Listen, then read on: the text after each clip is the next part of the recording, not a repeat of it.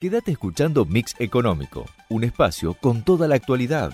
Economía, finanzas, negocios, industria y agro en un solo lugar, con la conducción de Laura Luz Ojeda.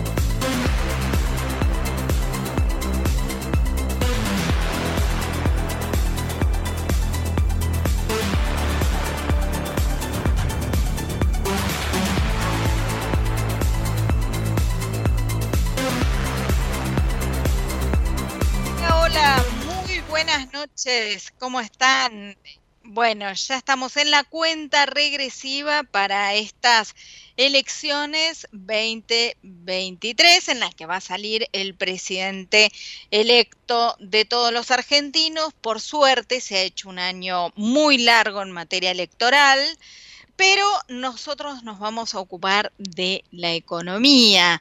Y en ese sentido, hoy se conoció un dato clave que es el de la inflación de octubre. Bueno, ha dado un número que ni hasta el, ni hasta el gobierno creo que esperaba, ni hasta Rubinstein, eh, el secretario de Programación Económica que todos los viernes da eh, justamente los datos de inflación en un seguimiento que hace el Ministerio de Economía, independientemente del dato del INDEC, y dio un número sorprendente, sorprendente para lo que venían siendo los números que arrojaron septiembre y agosto, por encima del 12%, recordemos. Y ahora entonces da un 8,3% de inflación para el mes de octubre. Lo que sí, esto es una buena noticia que va a ser solamente electoral, ¿no es cierto? Y que eh, no se va a sostener el resto de los meses. Ya anticipan los especialistas. Hoy se conoció el, eh, las expectativas, el, de, el relevamiento de expectativas del mercado que eh, publica mensualmente el Banco Central de la República Argentina, donde lo que hace justamente relevar las estimaciones de distintas variables económicas de todas o de varias consultoras privadas. ¿eh? Es un dato privado, no del Banco Central. Y en este sentido, entonces, las consultoras ya están diciendo que es este recreo pasajero que el mes próximo vuelve a los dos dígitos. La inflación, la estimación de los analistas es que el mes próximo llega al 11% y dicen que por lo menos habrá una inflación fuerte en los próximos cinco meses. Bueno, entonces, 8,3% la inflación de octubre, anualizada da un 142,7%, acumulada en el año 120%. 120% es exactamente el doble de la corrección que habían hecho del presupuesto o de la inflación prevista inicialmente en el presupuesto de Guzmán, eh, que daba una inflación de casi el 30%. Bueno, Massa después la corrigió al 60%. La realidad es que en 10 meses del año es exactamente el doble de lo que estaba previsto en el presupuesto para este año. Con lo cual, una vez más se confirma que lo que es la ley de leyes, eh, bueno, parece una simbología de lo que son las leyes en nuestro país, ¿no? Nunca se cumplen prácticamente, así que bueno, el presupuesto o por las proyecciones del presupuesto tampoco se cumplen. Eh, vamos a ver en este sentido qué fue lo que estuvo pasando en los alimentos, eh, que si bien estuvieron por debajo del promedio, 8,3 eh, fue el promedio del índice de inflación, los alimentos, eh, bebidas y bebidas no alcohólicas que es el, rubro que más pondera dentro del el índice de inflación, dio un 7,7%. Pero, y acá eh, voy a los apuntes, eh, ¿cuáles fueron los alimentos que más crecieron? Bueno, arroz blanco, por ejemplo, comidas muy eh, que van a todos los los bolsillos, ¿no? Y principalmente aquel que busca eh, las comidas más, más baratas, ¿eh? El arroz eh, blanco simple subió un 35,6%. Los fideos secos tipo guisero 32,1%. Eh, a ver, después el limón 23,6%. La lechuga 40,7%. El tomate redondo 24,5%. Es decir, obviamente que el, eh, el, acompañamiento del asado se está complicando, ¿no? La lechuga y el tomate, la ensalada, la típica ensalada, es justamente de los productos que más han crecido. Después, por supuesto, la carne también, pero está por debajo del índice de promedio de alimentos y bebidas no alcohólicas. Eh, agua sin gas, 12,9, habrá que pasarse al vino porque el agua sin gas también está cara. Gaseosa eh, tipo cola, 10,3%. Sal fina, bueno, esto está bien así uno no tiene la presión alta, eh, 16,4%. Azúcar, eh, para, no, para controlar la glucemia, 15,7%. Es decir, todas las cosas que hacen mal a la salud está subiendo el precio, así uno no las consume. Eh, bueno, fuera de, del chiste, la verdad es que hay elementos, como estamos viendo, de consumo muy básico y sobre todo aquellos eh, eh, elementos de la, de la cocina que son los que están asociados con una comida barata, que son los que han pegado el salto más, eh, más, eh, importante en lo que es el, el, índice de precios de los alimentos del mes pasado. Eh, la harina de trigo común, triple cero, un 11,7%, las galletitas dulces envasadas sin relleno, 10,3%. Bueno, vemos que hay muchos alimentos que han subido por encima entonces de la inflación. Esto en un siempre recordando que hay programas de precios que le han puesto un corset a, las, eh, a, la evolución de los precios de los alimentos y que aún así están marcando niveles importantes para el, eh, digamos para los bolsillos de los argentinos. Bueno, recordemos entonces que este número de inflación que se conoció hoy ha tenido una contracción respecto al mes anterior de 4.4 puntos. El año el mes pasado recordemos que había sido del 12,7%, mm, bueno, 8,3% en octubre, pero es un recreo muy cortito que va a tener la economía porque lamentablemente las expectativas es que retome la senda de los dos dígitos a partir de noviembre nada más. Es decir, como que se buscó contener los precios en este mes en donde el presidente sí o sí queda elegido. Vamos a una pausa y seguimos aquí en Mix Económico. Somos PAE, líder global de energía. Ofrecemos productos y servicios a la industria y estaciones de servicio. Estamos presentes en todas las cuencas productivas y llegamos con gas natural a todo el país y la región. Producimos petróleo, GLP, energía eléctrica y renovable. Operamos la red de estaciones de servicio más moderna y con la mejor atención al cliente. Invertimos, innovamos, crecemos. Somos PAE, energía para la industria. Los chicos y las chicas de la provincia tenemos derechos a que nos cuiden, a jugar y a que nos escuchen. A que cada uno sea como quiera ser. Por eso, si necesitas pedir ayuda por algo que te pasa, hablar con alguien o conocer tus derechos, llama al 102 o búscanos en las redes sociales. No importa la hora ni el día. Es gratis y confidencial. Gobierno de la provincia de Buenos Aires. Desde hace 30 años operamos, mantenemos y desarrollamos la red de distribución de gas natural más grande del país para que la energía llegue a miles de usuarios de más de 360 localidades de manera confiable y segura todos los días. Nuestro vínculo es cada día más fuerte. Nos conecta una gran red. Camusi, 30 años conectados. En San Miguel cada día procesamos 2.600 toneladas de limones para más de 250 clientes en 60 países. Somos los líderes mundiales en el procesamiento industrial de limones. Seguinos en nuestras redes arroba San Miguel Global y visitanos en nuestro nuevo sitio en internet www.sanmiguelglobal.com. San Miguel, el líder mundial en procesamiento industrial de limones la empresa número uno en energía renovable de la Argentina.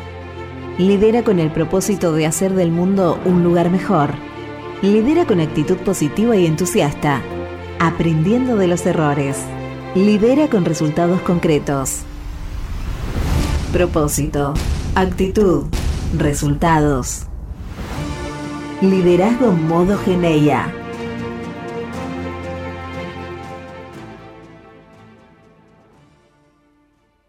¿Estás por viajar? No importa dónde vayas. Disfruta desde que llegas al aeropuerto. Aeropuertos Argentina 2000 te espera con distintas opciones para darte un gustito. Wi-Fi libre y gratuito, opciones de estacionamiento y mucho más. Aeropuertos Argentina 2000. Todos los días tomamos miles de decisiones. Las más importantes son las que tomamos cuando pensamos en los demás. En Bayer, innovamos para que cada día podamos tomar más y mejores decisiones para cuidar nuestra salud y cosechar un futuro más sustentable. Y eso es bueno. Bayer, cuidemos lo bueno. Los laboratorios argentinos formamos parte de una industria que invierte, investiga y produce medicamentos de calidad para el país y el mundo. Somos una industria que integra la salud, la ciencia y la tecnología de punta. Genera empleos calificados y exportación de productos de alto valor agregado. Silfa, los laboratorios argentinos, industria estratégica. En Laboratorios Vago impulsamos tu bienestar y el de tu familia. Por eso, tenemos un compromiso con el desarrollo sustentable que potencia la transformación social y protege el medio ambiente, porque queremos cuidar tu salud y también la de las futuras generaciones. Laboratorios Vago, ética al servicio de la salud. Seguinos en nuestras redes, arroba Mix Económico en Instagram y Twitter.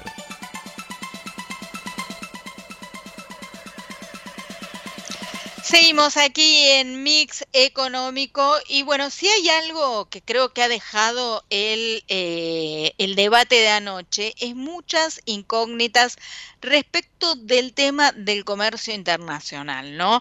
Si se puede triangular, si se puede, eh, eh, si el Estado tiene tanta injerencia, eh, si, bueno, las palabras que han dicho Milei, las palabras que ha dicho Massa, lo que es cierto es que, bueno, la Argentina está cada vez eh, más complicada en los números de su balanza comercial, ¿no? Porque, por ejemplo, en septiembre las exportaciones alcanzaron los 5.751 millones de dólares y las importaciones 6.544 millones de dólares.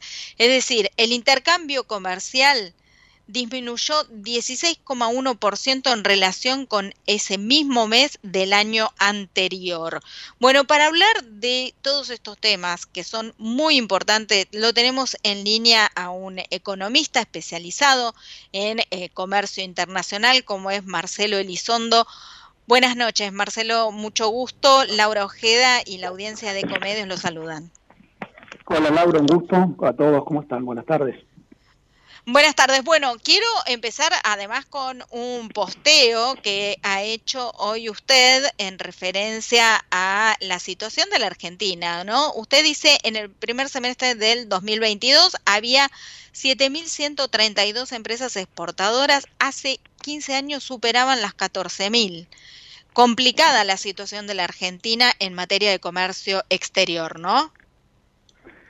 Sí, y esto va más allá de las opiniones, porque los, surge de los números. Una de las referencias es esta, la Argentina tiene hoy la mitad de la cantidad de las empresas exportadoras que tenía hace 15 años. Eran más de 14.000, hoy son algo más de 7.000. Eh, pero por donde miremos números, la complicación es grande. En, en, lo que va del siglo XXI, desde el año 2000 hasta acá, la Argentina perdió el 25% de su participación en el comercio internacional total del planeta. Y no solamente en materia de comercio, también en materia de inversión internacional. Nosotros hemos perdido la participación en el stock de inversión extranjera en el mundo y el comercio está vinculado con la inversión internacional. Hemos perdido mucho, más del 70% de nuestra participación en, en los veintipico de años que van del siglo.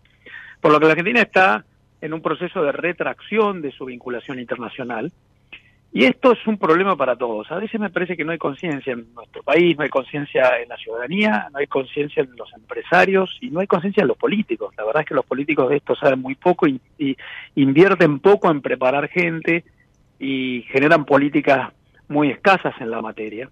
Pero cuando uno tiene un país muy desvinculado del mundo en materia económica, tiene peor calidad de inversión, peor calidad de la generación de empleo, de, sufre desacople tecnológico, padece inestabilidad cambiaria, reduce obviamente su producto bruto, por lo que las dificultades son grandes y muchas de las causas, o algunas de las causas que explican nuestra situación general hoy, tiene que ver con eso. Marcelo, eh, ¿qué, le, qué, ¿qué sintió usted cuando ayer a la noche escuchó esas declaraciones en el debate? ¿No? Hay una eh, realidad que es que Brasil y China son mercados muy importantes para la Argentina, ¿no? Eh, ¿Se puede prescindir de, de estos mercados? Eh, ¿Realmente se puede triangular? ¿Es necesario triangular? ¿Es, como dice mi ley, una eh, negociación entre privados? Bueno, hay varias cosas ahí. Eh, primero, yo sí. creo que tanto en el debate de ayer como en lo que va de la campaña, este tema ha sido tratado más en base a consignas que buscan alto impacto que en base a la realidad y, y lo más profundo del problema. Yo he escuchado al candidato Javier Milei decir que efectivamente las relaciones con China o con Brasil tienen que quedar a cargo de las empresas privadas y que el Estado no va a involucrarse en ellas y que incluso él tiene poca simpatía con las autoridades políticas de esos dos países, pero que si los privados quieren seguir comerciando, que lo hagan. Bueno, si eso es así, eh, en el caso de la relación con China, en realidad no variaría mucho en relación a lo que pasa hoy. La verdad es que hoy la Argentina no tiene ningún tratado comercial con China que genere un vínculo privilegiado. Eh, Chile, por ejemplo, tiene con China un acuerdo de libre comercio. Entonces, claro. ellos comercian en condiciones privilegiadas, han reducido los aranceles recíprocamente. La Argentina no.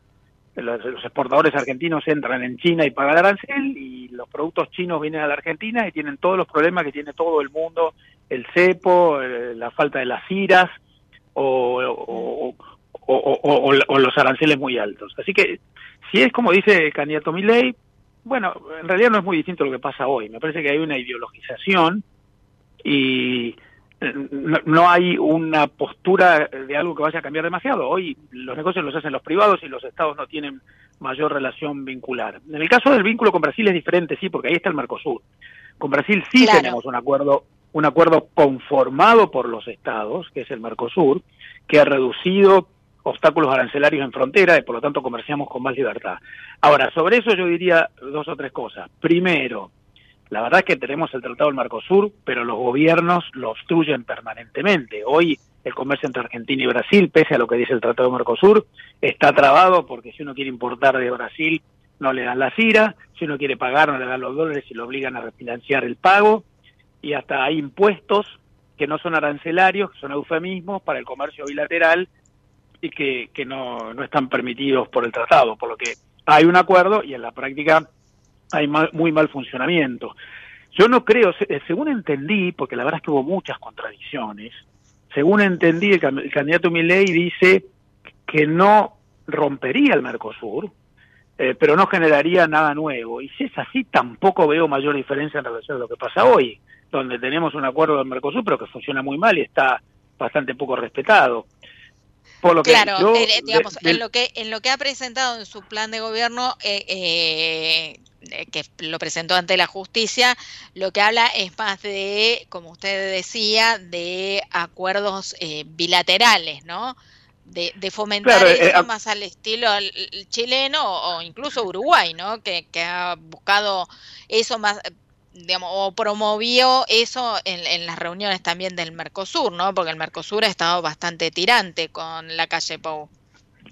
El Mercosur está funcionando mal, primero porque entre los países hay mucha eh, mucho obstáculo que no está permitido por el Tratado del Mercosur, pero sin embargo los países aplican los obstáculos igual, por ejemplo la Argentina limitando importaciones desde el resto de sus miembros, o en tiempos del presidente Bolsonaro el presidente Bolsonaro bajó unilateralmente los aranceles en Brasil contra lo que prevé el Tratado del Mercosur. El Mercosur es eh, como un globo que se va desinflando y nadie lo respeta demasiado y no pasa nada.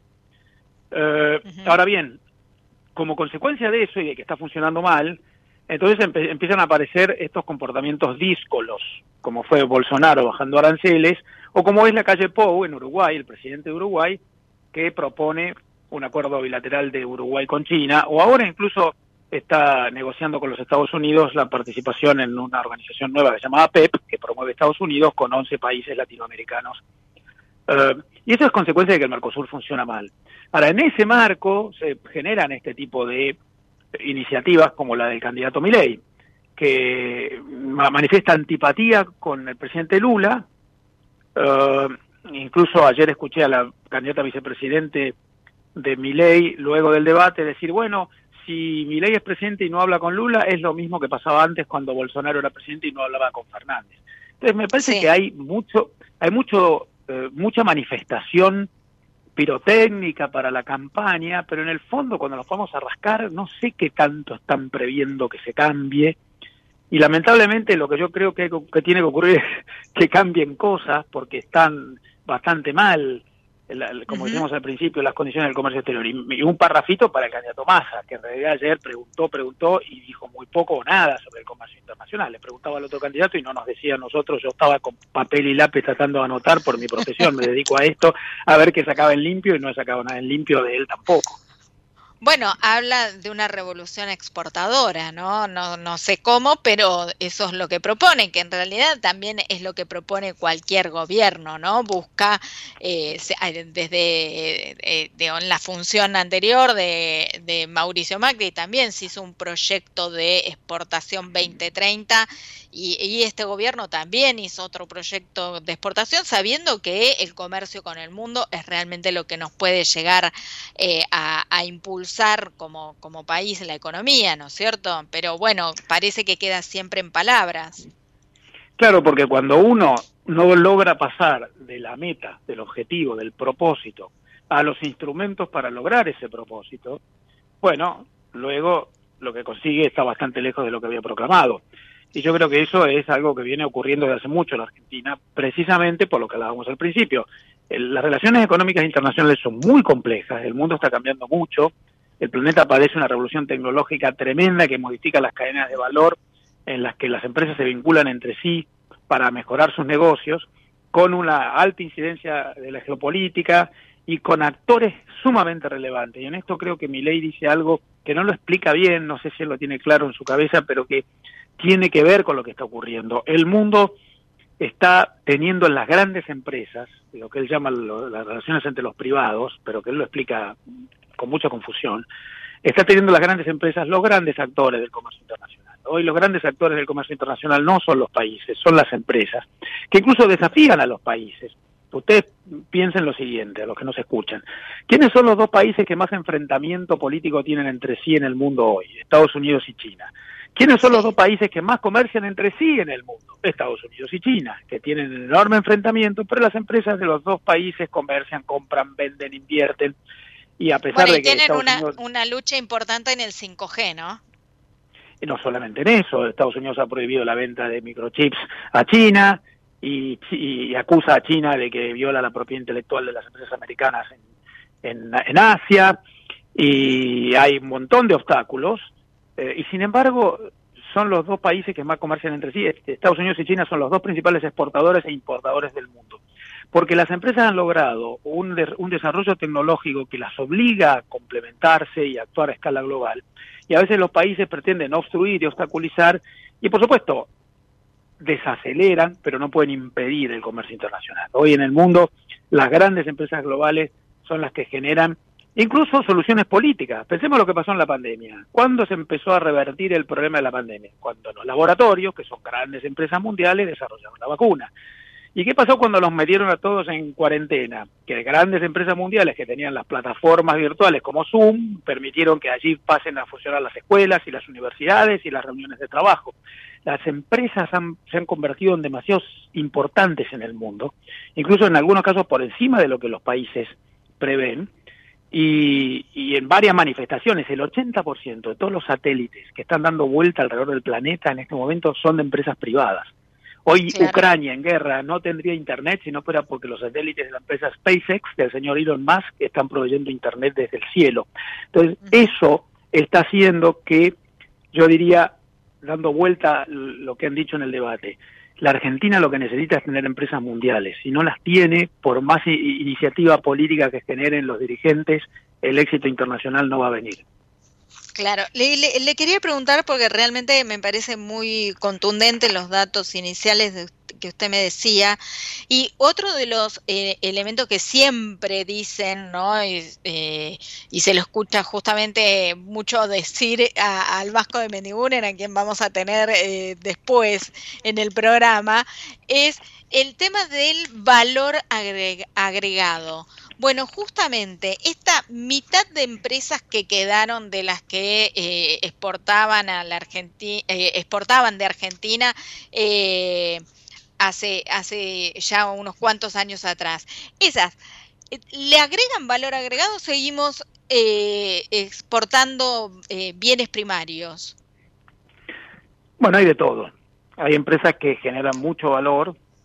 Pensemos en las empresas automotrices la verdad es que la Argentina está en el selecto grupo de 25 países del mundo que hace autos y exporta no solamente a Brasil, sino a Colombia o a Sudáfrica, y especialmente desarrollándose en las pickups. Eh, Y eh, ahí tenemos un, un, claro ejemplo de la economía del conocimiento aplicada a la industria, porque hoy los automotores son computadoras con ruedas. Y ese es un ejemplo, hay muchos otros. Incluso en materia de agroproducción, donde muchas veces hay una confusión, la Argentina genera mucho valor, agrega mucho valor en la producción. Hoy la producción agropecuaria tiene modificaciones genéticas, agricultura de precisión, ingeniería agrícola, trabaja con drones que miden la productividad de la, de, la siembra, genera big data a partir de software sofisticadísimo, maquinaria agrícola súper compleja, hay mucha generación de valor en la producción agrícola. Por lo tanto, hay muchos que generan eh, valor agregado. Hoy es muy difícil exportar si uno no agrega valor en algo. Pero por supuesto, hay un, otra parte importante de la economía argentina que ha quedado muy retrasada, porque en la Argentina no hay financiamiento, en la Argentina es difícil eh, vincularse a cadenas de valor por los límites en frontera para importar o para financiarse o para eh, generar alianzas tecnológicas, porque también obviamente en la Argentina hay algunas falencias en materia de infraestructura, y en esto no estoy hablando de este gobierno en particular, no estoy haciendo una, crítica política a esta administración. La Argentina tiene problemas hace muchos años eh, y, es, un problema crónico que está costando mucho resolver. Por lo tanto, hay algunos sectores que agregan valor, los que mencioné algunos otros, la famosa economía del conocimiento, los unicornios argentinos que exportan servicios. Bueno, ahí hay también mucha generación de valor. Y hay otras que están muy rezagadas, en las cuales hay que incorporar más valor. Ahora, la generación de valor hoy en el mundo tiene que ver con la incorporación de conocimiento. No es tanto como antes la mera manufacturación física incremental. Lo que hay que hacer es incorporar saber en los procesos de producción y de esa manera uno se acopla a la nueva economía. Eh, Elizondo, muy interesante para finalizar. ¿En, ¿En cuánto tiempo se puede dar vuelta esta situación de la Argentina? Bueno, depende de lo que hagamos. Antes que el tiempo hay que ver el, programa, la capacidad política de implementarlo. Pero se puede, ¿se podría rápidamente? Por supuesto que sí, por supuesto que sí. Hay muchos casos de países que han generado reacciones rápidas. Pensemos en lo que ha ocurrido en los últimos años con el agro en Uruguay o en Paraguay. Paraguay es el cuarto principal productor de soja del mundo. Nosotros somos el tercero. El segundo y el primero son Estados Unidos y Brasil. Y ahí se generó una revolución incremental en la producción de soja, como lo hizo Paraguay últimamente en, otros rubros con, con, lo agropecuario.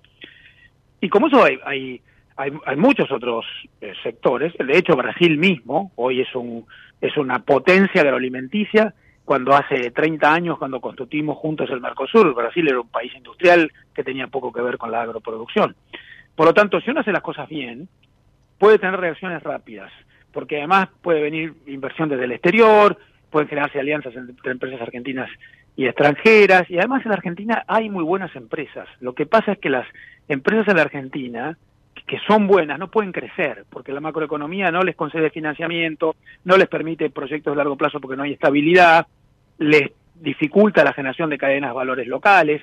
Entonces, hay buenas empresas que no escalan. Por lo que yo creo que sí, haciendo las cosas bien, rápidamente podríamos tener resultados. Pero por eso hay que hacer muchas cosas. Hay que volver a tener institucionalidad y despolitización de la economía, hay que ordenar la macroeconomía, hay que tener un orden regulativo mucho menos constructivo y menos intervencionista, hay que vincular a la Argentina con el mundo, que está muy desvinculada. Hay varias cosas por hacer. Marcelo Elizondo, muchas gracias por este contacto con Mix Económico, muy interesante. Un gusto la charla, adiós, buenas tardes. Hasta luego. Marcelo Elizondo, economista especializado en comercio internacional aquí en Mix Económico. Desde Buenos Aires, transmite LRI 224, AM 1220, Ecomedios. ¿Sabías que para producir una tonelada de papel se talan 15 árboles? AISA te invita a sumarte a EcoAISA, un programa que busca conseguir un impacto positivo en el medio ambiente reduciendo el consumo de papel y que además recompensa tus interacciones digitales con descuentos y beneficios. Participar es muy fácil. Adherite al servicio de factura digital a través de la oficina virtual desde la página web o la app de AISA y comenzá a disfrutar de múltiples beneficios en supermercados, farmacias, entretenimientos, indumentaria y muchas cosas más. Si además te adherís a débito automático y te descargas la app, accedes a más beneficios especiales. Ingresa a www.aisa.com.ar barra eco-aisa y forma parte espacio cedido por la Dirección Nacional Electoral. La mayoría de los argentinos queremos un cambio. Esta elección se trata sobre si frenamos este modelo o si van a seguir los mismos en el poder, arruinándonos la vida. Es simple, votamos ser o no ser una Argentina distinta. El cambio está en tus manos. La libertad avanza. Mi ley presidente, Villarruel Vice, lista 135. Espacio cedido por la Dirección Nacional Electoral. Viene la Argentina del que se vuelvan todos, que no quede ni uno solo de nuestros hijos afuera. Viene la Argentina que estábamos esperando. Unión por la Patria, Sergio Massa, Agustín Rossi, candidatos a presidente y vicepresidente, lista 134. Informate en ecomedios.com. Seguinos en Twitter, arroba ecomedios 1220. Seguí escuchando Mix Económico con la conducción de Laura Luz Ojeda.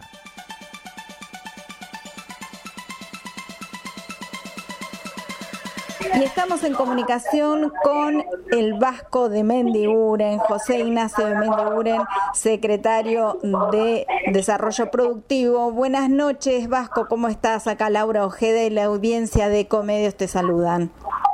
Muy bien, la verdad, muy bien. Estamos acá en Mar de Plata, reunidos con empresarios de, la industria naval, de la industria de alimentación y entregando las laptops por un curso que han terminado, más de 1.300 chicos acá en Mar de Plata. Y bueno, se les está entregando la computadora para que puedan seguir perfeccionándose. Bien, bueno, vamos a pasar al tema por el cual te convocamos, Vasco, que es el día después del debate.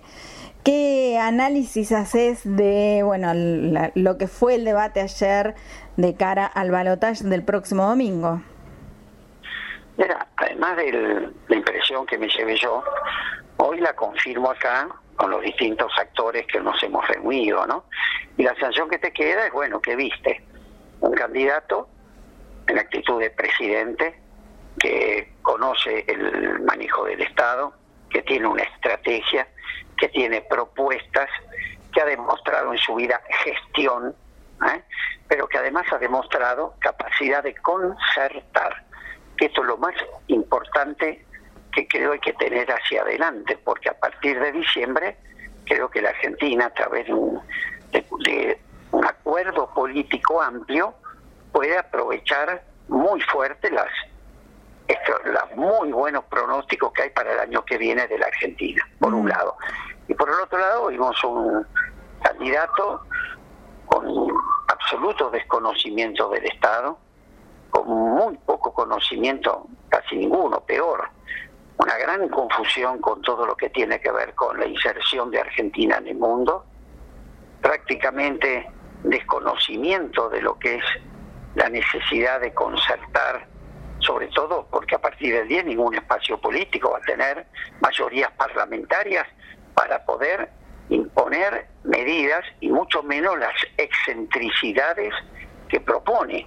La gente ve que ese candidato con espalda tiene propuestas concretas y ve que del otro lado lo único que hay son chicanas y destrucción, antipropuesta, destruye un banco central, la moneda, este, la educación pública. Esto creo que quedó muy claro, ¿no? ¿Y a vos te parece... Perdóname, Vasco, te interrumpo, ¿no? Porque, bueno, hay la gente que ya ha decidido su voto por masa, bueno, encontró ayer al candidato eh, que quería, el que eh, tiene decidido su voto por mi ley también. ¿Te parece que el, eh, el debate de ayer sirvió para convencer al indeciso? A ver, yo creo que nosotros estamos muy lejos de considerar ya victorias, ni mucho menos, ¿eh? Al contrario, la elección se termina el día de la elección y es voto a voto. Mm. Nosotros creemos que esto fue una oportunidad para demostrar esta diferencia, ¿no? Porque falta un mes, para dos meses para que se haga cargo del país uno de los dos candidatos. A ver, y te hago entonces a vos la pregunta que todo el mundo esperaba que hiciese mi ley y que no hizo anoche. Bueno, tenemos un candidato que eh, tiene todos estos elementos que vos mencionás, pero que eh, no logró dominar la inflación más allá de, bueno, los cuatro puntos que bajó ahora en octubre, pero que en el año tenés una inflación de, de más del 130%. Eh, Digamos, ¿por qué, ¿por qué debería creerle eh, un indeciso a Massa que puede hacer las cosas que no logró hacer en este año más, un poco más de un año de, gestión a cargo del Ministerio de Economía? Bueno, muy buena tu pregunta. Y por eso me quiero un pequeño análisis. Cuando Sergio asume el Ministerio de Economía, con todo nuestro equipo, todos recuerdan que el país estaba al borde de un pronóstico muy malo, ¿no? Se hablaba del helicóptero, de la Asamblea Legislativa, se pronosticaba un default en pesos, se pronosticaba una devaluación brusca, se pronosticaba que los organismos internacionales de crédito como el Banco Mundial, el, el Banco Mundial, la Corporación Andina de Fomento nos habían soltado la mano, no teníamos reservas de ningún tipo y bueno, y más atrás un camino, un camino de orden fiscal y un camino de ir resolviendo esto. Y todo lo fue resolviendo.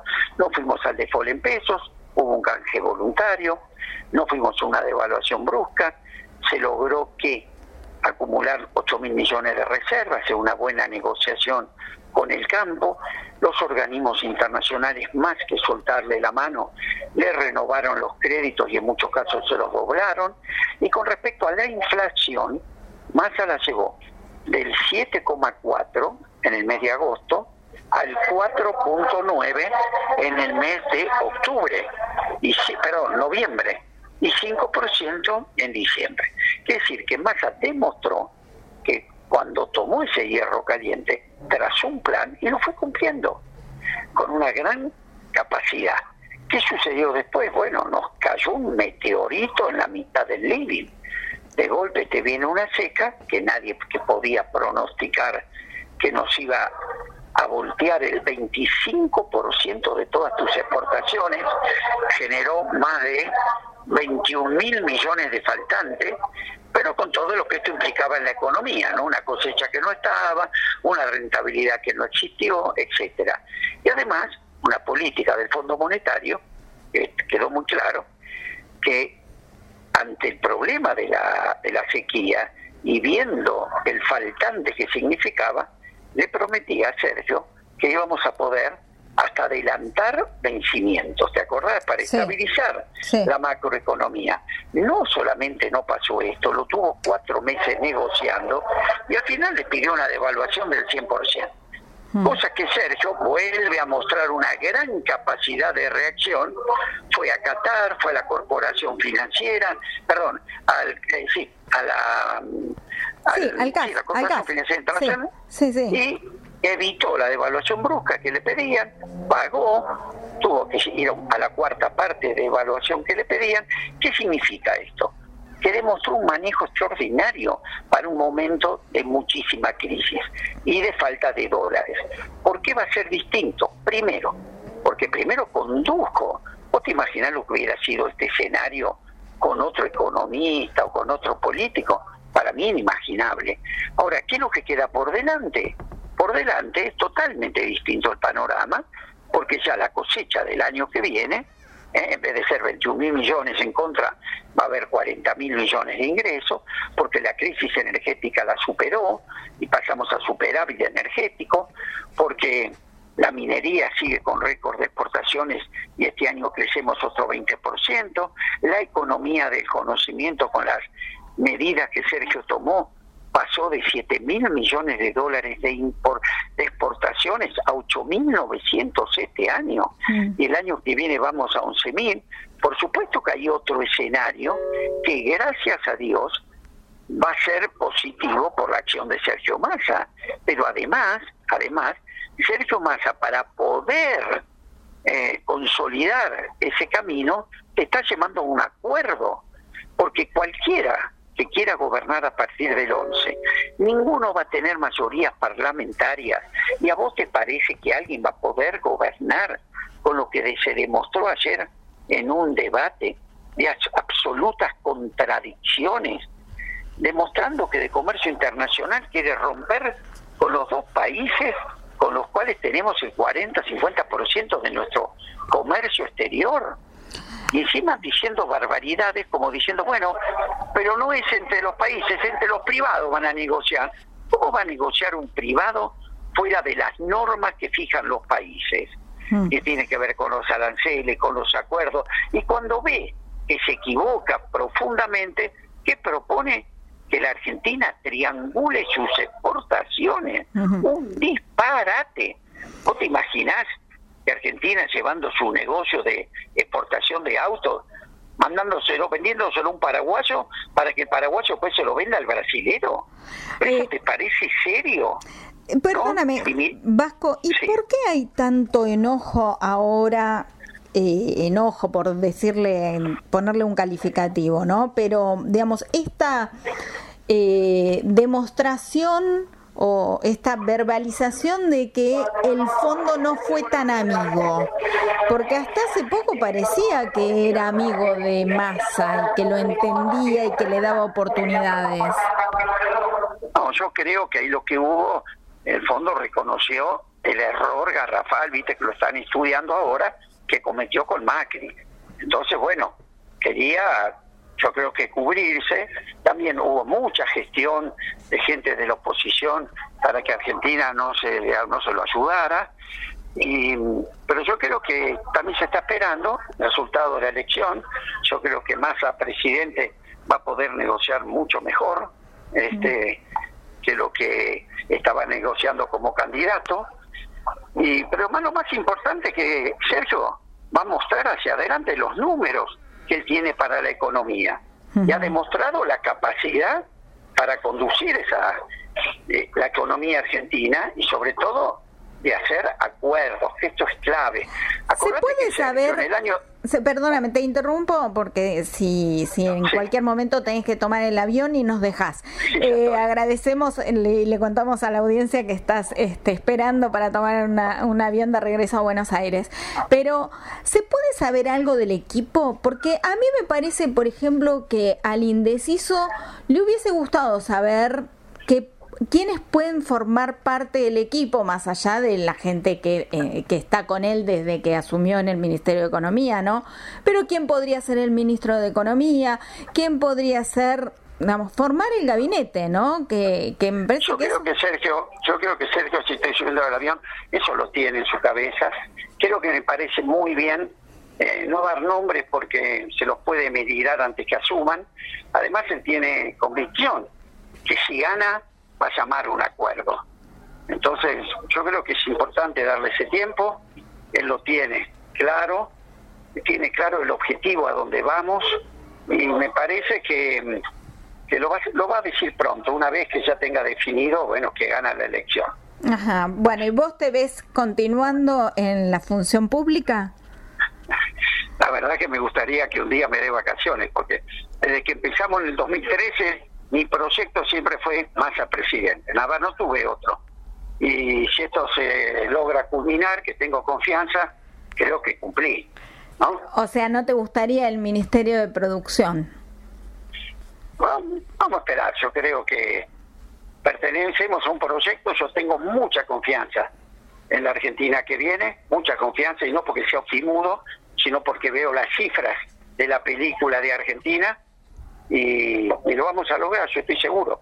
Para eh, el, el, argentino que nos está escuchando y que le cuesta llegar a fin de mes, que le cuesta cada vez más llegar a fin de mes, eh, el año que viene va a haber un cambio en, en lo que es ir al supermercado y comprar alimentos, en lo que es querer darse un gusto, salir a comer afuera, que más allá de que estén los, los restaurantes llenos, a la gente le cuesta hoy salir y hacer, una hacer una compra en el supermercado o salir a tener un divertimento. Sí, eso lo tenemos perfectamente claro. Sabemos que nuestra asignatura pendiente es recuperar el poder adquisitivo del salario. Sabemos que un objetivo de Sergio que siempre me puso fue seguir bajando la desocupación. Pero eso no alcanza, porque hoy lo que pasa es que al que trabaja no le alcanza la plata. Claro. Pero bueno, lo tenemos claro y sabemos que la forma de bajar la inflación profunda y definitivamente es acumulando reservas que le dé estabilidad a la economía y estamos haciendo eso por todos lados. Yo creo que nos tienen que tener confianza porque está en los primeros objetivos de Sergio recuperar el poder adquisitivo del salario. Vasco, muchas gracias por este contacto con Mix Económico. Bueno, a vos, ¿eh? un beso grande. gracias, buenas noches. Chao, chao el Vasco de Mendiguren, el secretario de Desarrollo Productivo aquí en Mix Económico. Somos PAE, líder global de energía. Ofrecemos productos y servicios a la industria y estaciones de servicio. Estamos presentes en todas las cuencas productivas y llegamos con gas natural a todo el país y la región. Producimos petróleo, GLP, energía eléctrica y renovable. Operamos la red de estaciones de servicio más moderna y con la mejor atención al cliente. Invertimos, innovamos, crecemos. Somos PAE, energía para la industria. Los chicos y las chicas de la provincia tenemos derechos. A que nos cuiden, a jugar y a que nos escuchen. A que cada uno sea como quiera ser. Por eso, si necesitas pedir ayuda por algo que te pasa, hablar con alguien o conocer tus derechos, llama al 102 o búscanos en las redes sociales. No importa la hora ni el día. Es gratis y confidencial. Gobierno de la Provincia de Buenos Aires. Desde hace 30 años operamos, mantenemos y desarrollamos la red de distribución de gas natural más grande del país para que la energía llegue a miles de usuarios de más de 360 localidades de manera confiable y segura todos los días. Nuestro vínculo es cada día más fuerte. Nos conecta una gran red. Camusi, 30 años conectados.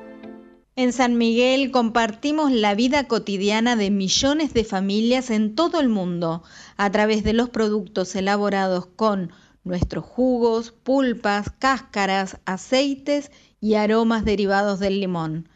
Aportamos nuestro conocimiento y experiencia para generar valor para nuestros clientes mediante productos sostenibles e innovadores, simplemente porque queremos crecer juntos en un mundo mejor. Eso es lo que da sentido a nuestro trabajo. San Miguel, el líder mundial en procesamiento industrial de limones. La empresa número uno en energía renovable de la Argentina. Lidera con el propósito de hacer del mundo un lugar mejor. Lidera con actitud positiva y entusiasta, aprendiendo de los errores. Lidera con resultados concretos. Propósito, actitud, resultados. Liderazgo modo Geneia.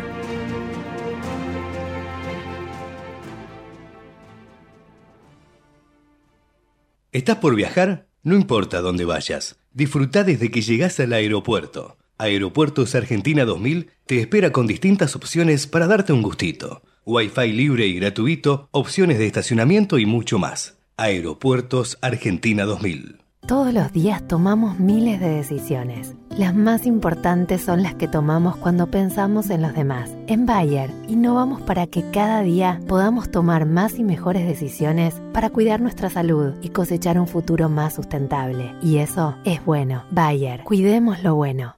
Los laboratorios argentinos formamos parte de una industria que invierte, investiga y produce medicamentos de calidad para el país y el mundo. Somos una industria que integra la salud, la ciencia y la tecnología de punta. Genera empleos calificados y exportación de productos de alto valor agregado. Silfa, los laboratorios argentinos, industria estratégica. En Laboratorios Vago, tu vida nos inspira a innovar junto a los mejores, a crear valor en equipo para estar siempre cerca y ofrecer productos de calidad que aseguren tu bienestar y el de tu familia en cada etapa de la vida. Laboratorios Vago, ética al servicio de la salud. Día a día, seguí toda la actividad económica y financiera en nuestro portal, mixeconómico.com. Bueno, ya quedan los minutos finales de Mix Económico, pero eh, para datos de color que tal vez no te comentaron, ¿no? Y que uno puede eh, ir sabiendo porque tiene colegas que cubrieron el debate, eh, pero hubo situaciones ayer que no fueron exactamente iguales a las de los debates anteriores. Por ejemplo, no me comentaban eh, colegas que, te reitero, asistieron al encuentro. Eh, antes vos podías, no, no te permitían usar el celular. ¿no? Los asistentes, a los invitados. Es decir, eh, el, celular es un elemento que puede distraer a, cualquiera de los expositores. Eh, bueno, ayer se los permitía. Eh, también, bueno, sí, efectivamente, si uno consulta, te dicen, sí, hubo un concierto de toses cuando hablaba alguno de los dos candidatos, principalmente eh, Javier Milei. Y lo más eh, llamativo es que eh, me comentaron que había gente de la seguridad del encuentro que tenían un papelito de esos de celofán de caramelo. Bueno, que cada vez que tenía que hablar Javier Milei lo empezaban a, toquetear para hacer ruido, ¿no? En un espacio en donde se supone que, mm, eh, digamos, estaba todo el mundo en silencio y que ese ruido ya empezaba, digamos, a, hacerse, a, escucharse, ¿no? Como, como puede ser en un cine, ¿no? Cuando uno escucha el sonido del que abre un caramelo atrás y, le molesta. Bueno, todos esos elementos formaron parte también de ese debate que escuchamos todos ayer, que seguramente no se va a repetir tanto eh, el, miércoles como el jueves en dos encuentros prácticamente eh, de cierres de campaña, ¿no? Más allá de los cierres de campaña verdaderos que tienen los candidatos y que va a ser el encuentro que mantendrán